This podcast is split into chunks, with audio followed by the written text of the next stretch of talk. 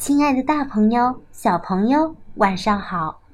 现在又到了橙子姐姐讲故事的时间喽。这次我要分享的故事叫做《幸运先生和不幸女士》。幸运先生和不幸女士，德·安东尼·施耐德著，德·苏珊·斯特拉波尔绘，李庆怡译。外语教学与研究出版社。一天，来了一位幸运先生，住在不幸女士的隔壁。这扰乱了不幸女士的宁静。他想：“我可不想跟这位先生打交道。”幸运先生开始布置他的家。他为春天、夏天、秋天和冬天。种了各种各样的花，还有一棵苹果树。早晨，信先生向太阳挥手。晚上，他迎接月亮和星星的到来。下雨的时候，他和雨水打招呼；下雪的时候，他和雪花打招呼；刮风了，他也会和风打招呼。一天中午，幸运先生敲了敲不幸女士的门。不幸女士把门打开一条缝。“你要干什么？”不幸女士不耐烦地问道。“请允许我自我介绍一下，我的名字叫幸运。前不久我刚刚搬到这里。这和我有什么关系？”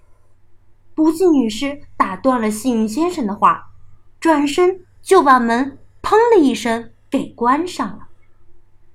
幸运先生回到了他的花园里，他开心的挖土、种树、修剪灌木和草坪，他还和鸟儿比赛吹口哨。不幸女士经常悄悄地站在自己的窗户旁观察幸运先生。他为什么要做这些事情呢？不幸女士想不明白。在接下来好长的一段时间里，不幸女士都觉得自己的房子有点不对劲。